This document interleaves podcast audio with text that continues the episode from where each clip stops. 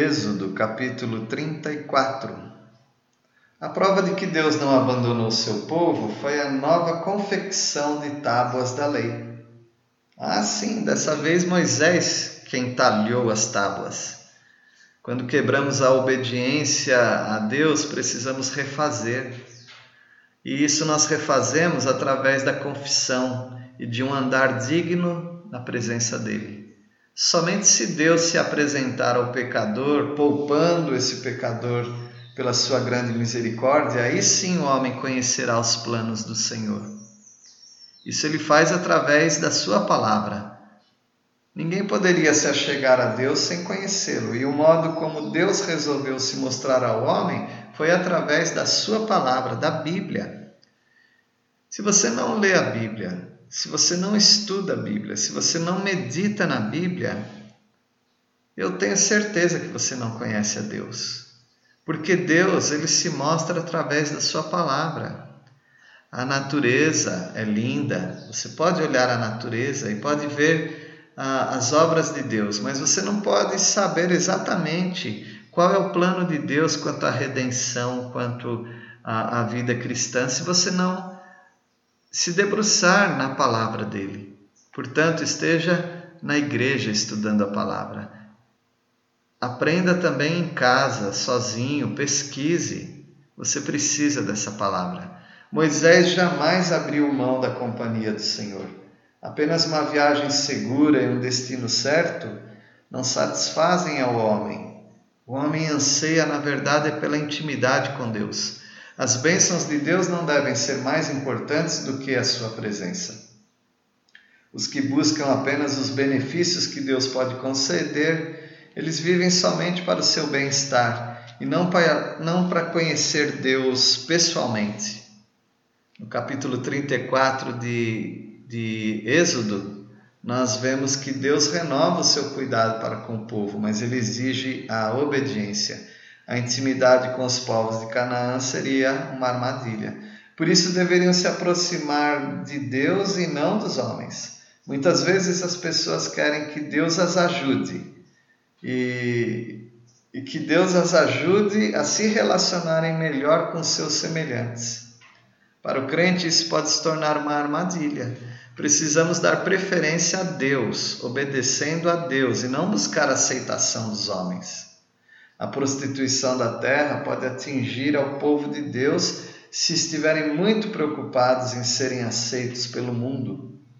Os filhos sofrerão as consequências de pais ambiciosos pelas coisas deste mundo. As festas proclamadas por Deus deveriam ser obedecidas por Israel. Assim também, você tem um banquete na casa de Deus, na igreja, com o povo de Deus, estudando a palavra dele. Uh, vocês sabem que Moisés fez um jejum muito prolongado e foi suportado somente pela intervenção divina e foi para um fim específico. Nenhum homem deveria tentar imitar esse jejum feito por Moisés 40 dias, 40 noites. Depois, 40 dias e 40 noites também. O, o rosto de Moisés, o rosto dele brilhou devido à presença de Deus que estava com ele. Ah, mas ele mesmo não se deu conta desse resplendor. As pessoas que o receberam ficaram assustadas de ver o rosto dele brilhando daquele jeito. Nós podemos nos lembrar de Estevão, que também teve seu rosto resplandecente antes de ser morto pelos fariseus. Quando Moisés percebeu que seu rosto resplandecia ao estar com o Senhor, ele cobriu o rosto para encontrar com o povo. O apóstolo Paulo menciona isto. Ele diz que Moisés fazia isso para que o povo não visse o resplendor sumir aos poucos. A glória de Jesus nunca se apaga, porém o homem vai desvanecendo com o tempo. O capítulo 34, que é o último capítulo que nós estudamos, uma vez que os capítulos 35 a 40 de Êxodo, eles nos falam do da construção do tabernáculo e da nuvem cobrindo todo esse tabernáculo, então o capítulo 34 ele, ele se torna o último é, ensino mais objetivo para nós. E nós podemos ver que no capítulo 34, o povo teve uma segunda chance para obedecer a Deus. A obediência quebrada, na verdade, precisa ser reconstruída. Assim como Deus falou para Moisés: lavra duas tábuas de pedra como as primeiras. E ele menciona essa, essas tábuas que foram quebradas. Os pecados são perdoados, mas eles precisam ser tratados.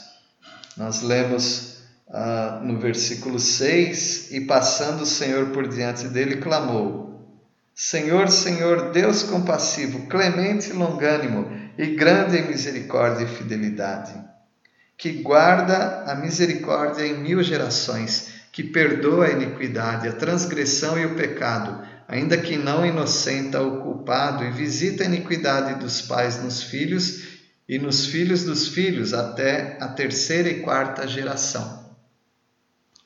Há uma segunda chance, sim, mas aquela obediência precisa ser reconstruída, os pecados que são perdoados precisam ser tratados e alguns cuidados precisam ser tomados com mais zelo, conforme nós lemos aqui é, que o povo é, deveria ver a, a, o que Deus estava fazendo, que era terrível. É, e por isso ele diz no versículo 11: Guarda o que eu te ordeno hoje. A glória da presença de Deus continuará a se desvanecer do homem, quanto mais tempo ele ficar longe de Deus, assim como Moisés tinha o rosto dele com aquele brilho desvanecendo quando ele saía da presença de Deus. Eu espero que você tenha apreciado o estudo em Êxodo. O estudo de Êxodo é um estudo que nos mostra a, a maravilhosa mão de Deus guiando o povo, libertando o povo, mas também mostra o povo murmurando, se rebelando, pecando contra Deus e vemos a grande misericórdia do Senhor perdoando. Fortaleça-se nessa palavra e ajude outros também a conhecerem essa palavra.